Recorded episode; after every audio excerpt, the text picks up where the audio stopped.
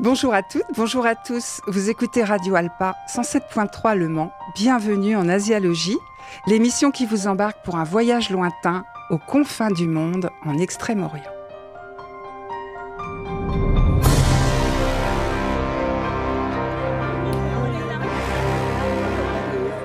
À la technique, mon compagnon de voyage, Didier. Bonjour Didier. Bonjour Corinne. Bon, aujourd'hui, on a décidé de faire une émission spéciale Japon. Ça va te faire plaisir. Ah oui, ça, me fait bien plaisir, effectivement. J'adore ça. Chères auditrices et chers auditeurs d'Asialogie, vous expliquer simplement le concept de l'empire du soleil levant est un vrai défi. Mais on n'a peur de rien. C'est clair. C'est vrai que c'en est un. C'était un vrai défi. Enfin, J'avoue que j'ai découvert aussi encore. un peu en, en- en- en préparant l'émission avec toi. Et, et donc là, je suis heureux de pouvoir le partager avec tout le monde. Super. Et puis ensuite, bah, pour continuer sur notre lancée du Japon mythique et mystique, on va parler d'un sport sacré. On va tenter de comprendre ensemble le sumo. Et ça, moi, j'aime beaucoup. Ça me passionne pas mal. Et ça te rappelle un, un de nos anciens présidents, je crois bien. Et voilà, on va en parler plus tard. Ne dévoile pas tout, s'il te plaît. Bien, moi je vais commencer par l'histoire de la naissance du Japon. Il faut savoir que l'histoire de la naissance de tous les pays d'Asie est entourée de légendes et de mythes qui remontent à des milliers d'années. Mais le Japon est peut-être le seul pays qui fonde encore aujourd'hui son identité et son origine sur des ascendances divines. Nous avons choisi de vous parler du Japon mythique et religieux. L'histoire politique sera pour un prochain épisode d'Asialogie. Alors retenez que l'histoire antique du Japon est très mystérieuse et nébuleuse, et ça c'est important, nébuleux, Ouais, c'est vrai. hein. Ah, parce que euh, le- seuls les écrits chinois nous livrent des éléments concrets au préalable. D'accord. Oui, les Chinois allaient souvent visiter leurs voisins dans l'Antiquité, considérant le Japon comme un pays vassal, ce qui explique l'influence de la Chine là-bas au travers du confucianisme et du bouddhisme qu'ils ont apporté avec l'écriture. L'écriture japonaise, au début, était chinoise, ne l'oublions pas, au Ah oui. 7e siècle. Oui. Alors c'est seulement donc à partir du 6e siècle environ que les Japonais ont utilisé l'écriture chinoise et ont pu à partir de là raconter leur histoire eux-mêmes à partir du 7e siècle. D'accord. Et alors, donc, du coup, d'où vient le mot Japon, finalement? Alors le nom Japon a une origine qui remonte à l'ancienne Chine, forcément. Il dérive du terme chinois riben ou riben guo, On se Mhm. rappelle que Guo veut dire pays ou empire, qui signifie littéralement pays du jour levant. En chinois, ri veut dire jour. D'accord. Donc ce nom a été adopté par les Chinois pour désigner le Japon en raison de sa position géographique. Eh oui, doute. Voilà. Au fil du temps, le nom a évolué pour les Japonais en Nihon ou Mhm. Nippon, qui signifie, qui signifie également source du soleil ou pays du soleil. D'accord. Mais alors, et finalement, le Japon, il est né. euh, euh, comment il est né, ce Japon? Comment il est né le Japon? Alors selon la mythologie japonaise, le Japon aurait été créé par deux divinités, Izanagi et Izanami. Selon des textes anciens, Izanagi et Izanami ont utilisé une lance pour remuer les océans. Et lorsque des gouttes d'eau salée sont tombées de la lance, elles ont formé l'archipel du Japon. Ah, tout simplement. Tout simplement. Mais enfin là, c'est un très gros résumé. Ouais. Ah, très très gros résumé. Parce que bon, je raconte pas comment sont nés Izanagi et Izanami. Là, je parle du couple déjà constitué. Et on va voir la suite. D'accord. Donc le couple divin a ensuite donné naissance à beaucoup d'autres divinités. Mais Izanami mourut tragiquement en donnant naissance au dieu du feu. Izanagi, désespéré, partit dans le monde des morts pour tenter de la ramener. Un petit peu comme l'histoire d'Orphée et d'Eurydice euh, de chez nous. Ouais, c'est ça. Il y a le côté mystique qu'on retrouve un peu.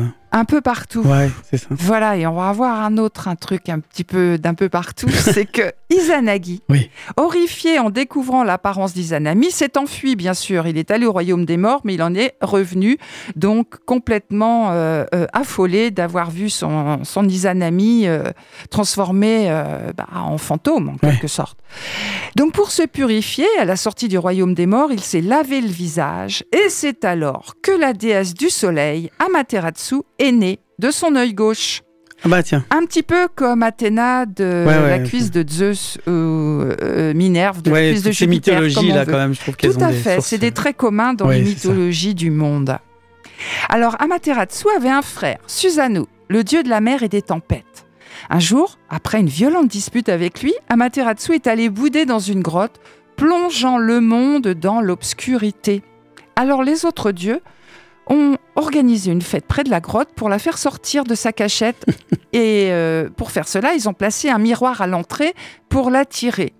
Très curieuse, Amaterasu s'est avancée et elle y a vu sa propre lumière. Fascinée, elle est sortie de sa retraite, ramenant ainsi la lumière du soleil et la vie dans le monde.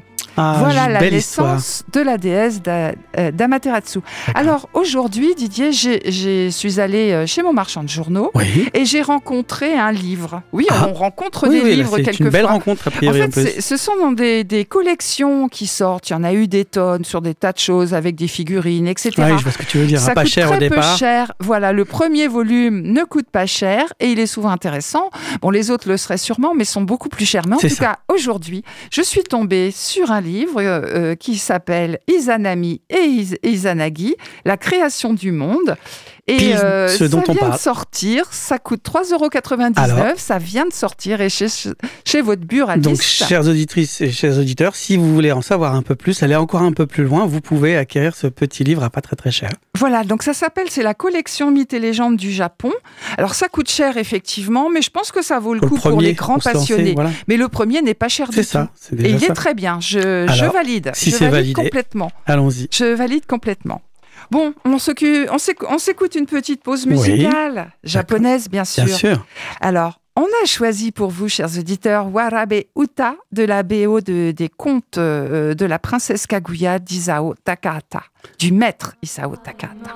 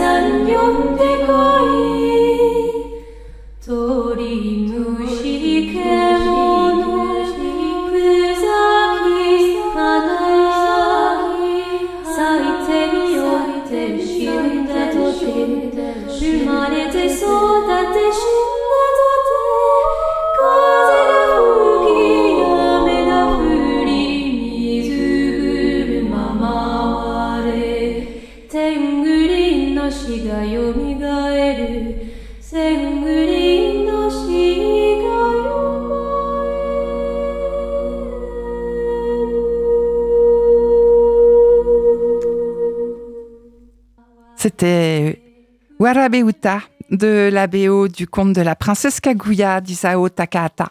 Et c'était sur Radio Alpa 107.3 FM Le Mans. Et vous écoutez Asialogie. Donc, on va revenir à, à, à, Mate- Amaterasu hein, et, et son histoire et cette mythologie du Japon Voilà. ensemble. Donc, Tout à fait. Donc, qui est né de l'œil d'Izanagi. Alors, Amaterasu, elle est toujours vénérée comme la- toujours aujourd'hui, vénérée comme la déesse protectrice qui apporte la lumière, la chaleur à la terre et aux humains. C'est une, euh, euh, c'est l'une des figures les plus importantes de la mythologie japonaise et du shintoïsme. Elle serait l'ancêtre du 126e empereur du Japon, Naruhito, 59 ans cette année. La légende veut que Jinmu, le premier empereur, soit le petit-fils d'Amaterasu. d'accord. Et alors Cette filiation a été, pardon, Non, non. cette filiation a été utilisée pendant des siècles, et cela jusqu'en 1945 pour maintenir la position de l'empereur comme incarnation de la vi- divinité sur Terre. Donc très important quand même. Hein, cela a aidé à par la suite à légitimer les actions politiques impérialistes et guerrières du Japon. Cette, cette, euh, euh, filiation divine. Mhm. Alors, Amaterasu a son sanctuaire à Ise. C'est une petite île. hein. Il y en a tellement des îles Ouais, au ça. Japon.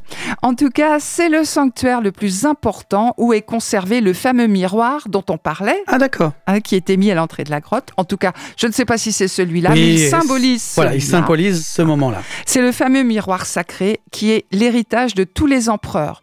Les Japonais vont à Ise au moins une fois dans leur vie en Ah oui, pèlerinage. tout de même. C'est Oui, important. C'est un- c'est le sanctuaire shintoïste le plus important. D'accord. Bon, alors, on- du coup, on sait pourquoi le nom du Japon, comment est né le Japon, d'où vient l'empereur, mais je n'ai pas encore entendu l'expression empire du soleil levant, moi, euh, quand même. Me Mais oui, parle, c'est vrai que c'est une expression euh, qui est un petit peu galvaudée, mais en fait, euh, on l'utilise depuis, depuis peu. D'accord. Alors la mythologie japonaise a vraiment contribué à façonner euh, euh, la culture et la perception de l'empire du Japon, mais du point de vue historique, bien sûr, rien n'est prouvé. hein. Oui, bien Amaterasu, tout ça, Oui. ah, c'est purement religieux Oui, quand on est dans la mythologie, dans le religieux. C'est voilà, mais aujourd'hui, euh, on en parle toujours, Oui, c'est quand même quelque chose, toujours d'actualité. Tout à Pour fait. autant. Alors l'expression empire du soleil levant est apparue tardivement et s'est davantage répandue au début du XXe siècle, en particulier pendant la période d'expansion impériale, pendant l'ère Meiji. Hein, C'était fin du XIXe siècle, début du XXe, et Ouais. bien évidemment pendant la Seconde Guerre Et oui, aussi. mondiale. Forcément. Parce que bon, avant l'ère Meiji, on peut résumer l'histoire politique du Japon facilement. L'empereur ne gouvernait pas, il, euh, il régnait. Il laissait euh, euh, le gouvernement au shogun, les Ouais. chefs militaires qu'il nommait, hein, nommés sûr. par l'empereur, et aussi aux seigneurs, les nobles, je dirais, qui géraient l'aspect, on, peut, on va dire, économique. C'était les ministères des Finances, quoi. Euh, oui, un petit peu, et avec, bah, je dirais, les cultures et la production. Bien sûr. L'empereur n'était qu'un chef religieux jusqu'à l'arrivée des Occidentaux, surtout les Américains, qui ont installé l'empereur comme chef suprême de l'Empire du Soleil Levant au moment de Meiji, donc 19e, 20e siècle. D'accord, c'est ce qu'on est censé raconter dans le dernier Samouraï, le film euh, d'Edward euh, Zwick euh, de C'est 2004. Bon, alors l'action se déroule à cette époque avec Tom Cruise, histoire vraie, bah, bah, pardon, mais non, non, sauf qu'en fait, bah, non. Non, soyons fiers, c'est un, un, un, un Français, Jean Brunet, qui était renvoyé par Napoléon III comme euh, euh, tacticien militaire pour aider justement les shoguns. C'est fou quand même comme les Américains Ah, faire des ça. choses. Ouais. Le dernier samouraï était français. Français, alors ça, Ah, moi, ça je suis sera- fière de Ouais, ça. mais moi aussi, euh. Ça, Enfin, ça me fait si bien peut- plaisir. Et Si, puis, je- quand même. oui, si, voilà, on va être un peu chauvin deux minutes. Euh, et puis surtout, bah, ce sera l'œuvre d'une autre émission, puisque ça Oui, on pourra, pourra raconter cette Brunet. histoire qui est quand même très très intéressante, Jean Brunet. On parlera des shoguns, des samouraïs. Ouais, ça j'aime bien. ouais. Ok.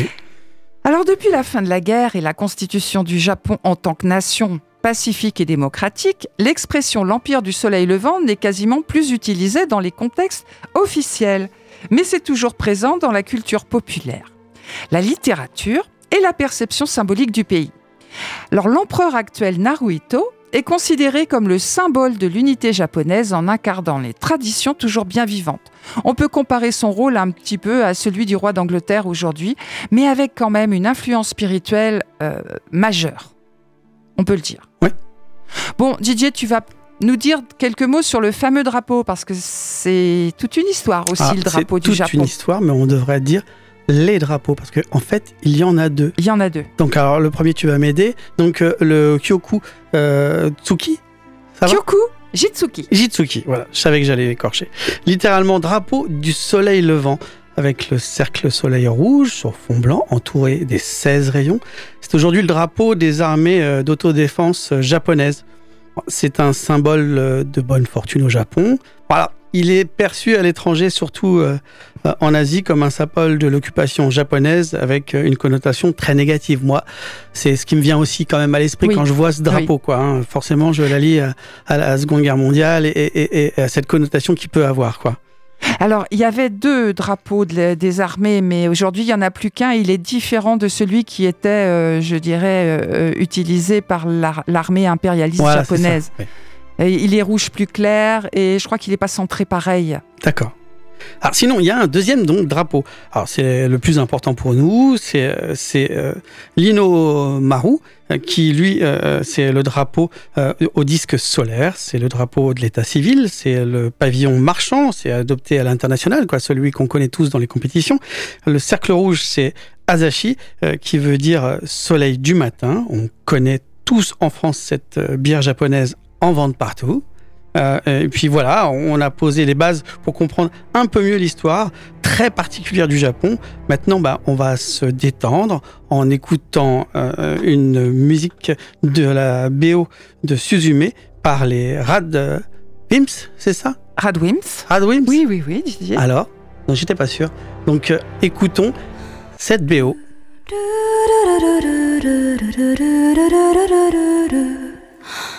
do do do do do do do do do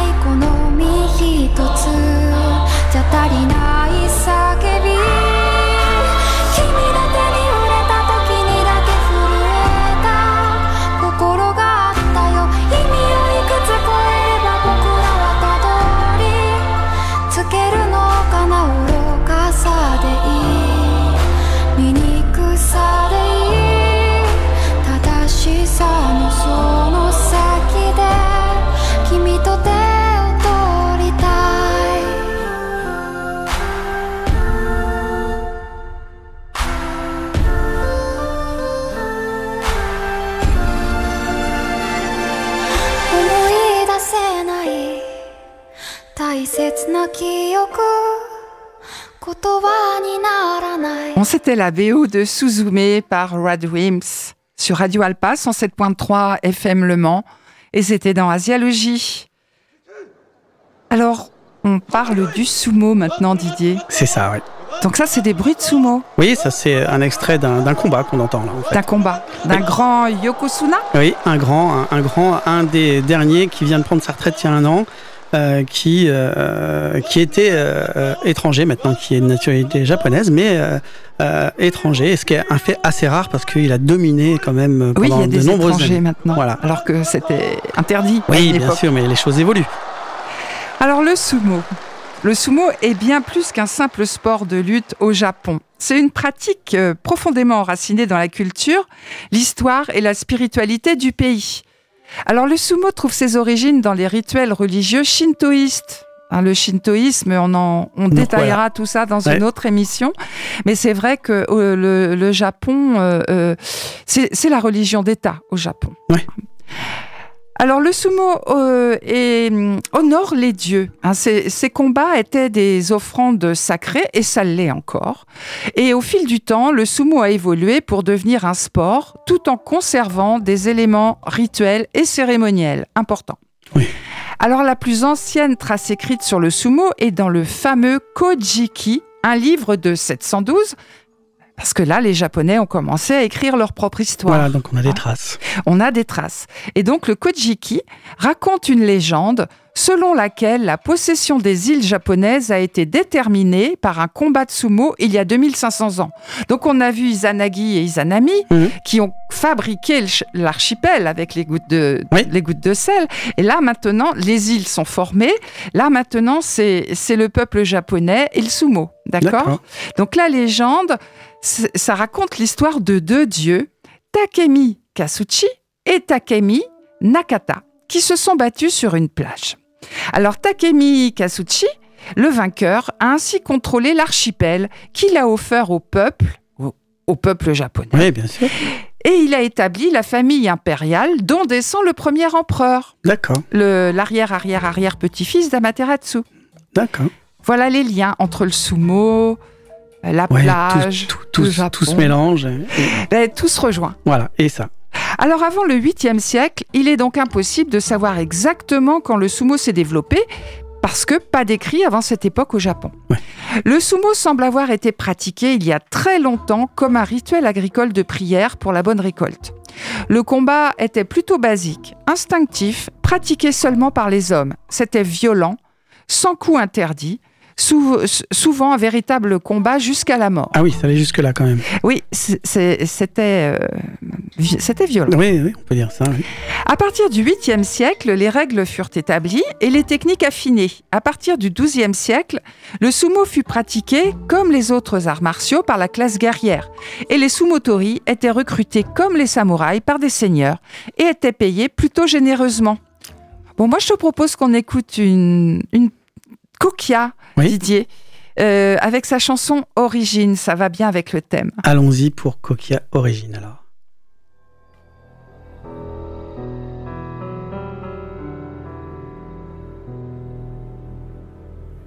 静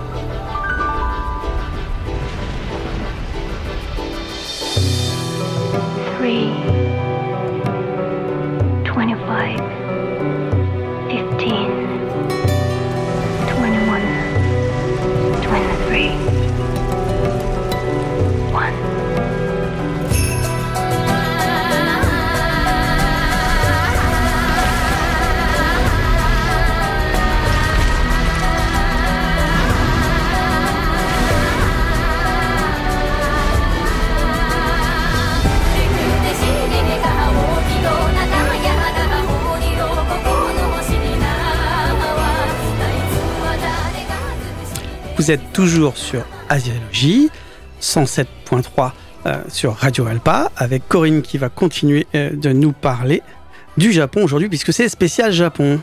Et c'est spécial sumo maintenant. Et voilà. Enfin, on continue le Oui, spécial on sumo. continue. Donc c'est à partir du XVIIe siècle que le sumo moderne professionnel va se développer et les gains euh, qui vont en résulter vont être dédiés à la construction à partir du XVIIe donc et euh, à la réparation des sanctuaires, des temples, des ponts et autres travaux publics. Mais bien sûr, il y avait un petit peu d'argent qui était quand même réservé pour payer les rikishi, autre nom des sumotori. Hein, Les rikishi. Ceux qui n'a- euh, parce qu'il y avait des rikishi comme les ronin qui n'avaient pas de maître, donc ils n'étaient pas payés ceux-là. Donc plus tard, l'argent récolté fut utilisé principalement pour payer les paris. Bon, il faut savoir que l'association de sumo moderne existe maintenant depuis 1927. Alors on appelle les grands champions de sumo Yokosuna. Ils peuvent gagner des sommes considérables et variables en fonction de leur performance et de leur victoire et de leur renommée, Ben, comme tous les champions, que ce soit de sumo ou d'autre chose. Leurs revenus proviennent de leur salaire, puisque donc ils sont salariés, des primes de combat et des contrats publicitaires. Il faut savoir aussi que les meilleurs Yokosuna peuvent gagner des millions de dollars par an. Des grands sportifs, quoi. Des, oui, tout à fait, comme des, tout à fait. C'est ça, on peut le tennisman, comparer à ça, quoi. On peut les comparer à ça. Donc aujourd'hui, euh, Qu'est-ce qui euh, se passe aujourd'hui en Alors, fait qu'est-ce qui se passe aujourd'hui? Les lutteurs de sumo, donc on appelle les rikishi, mènent une vie très réglementée et suivent un entraînement intense. Ils observent un régime euh, alimentaire très particulier, euh, hypercalorique, hyperprotéiné, et vivent souvent dans des écuries qu'on appelle eya. Ces eyas sont dirigés par des entraîneurs expérimentés qu'on appelle oyakata. On appelle les tournois professionnels basho. Alors, ils sont bien sûr des événements très importants au Japon. Ils se déroulent sur 15 jours et ont lieu six fois par an au Japon et attirent des milliers de spectateurs. Alors, je, je voulais vous préciser qu'il y avait une série intéressante sur euh, Netflix qui s'appelle Sanctuary, qui est vraiment intéressante. Et il y a un film israélien de R.S. Tadmon, Tadmor et Sharon Maimon de 2010 qui s'appelle Sumo, qui est un- vraiment un film super.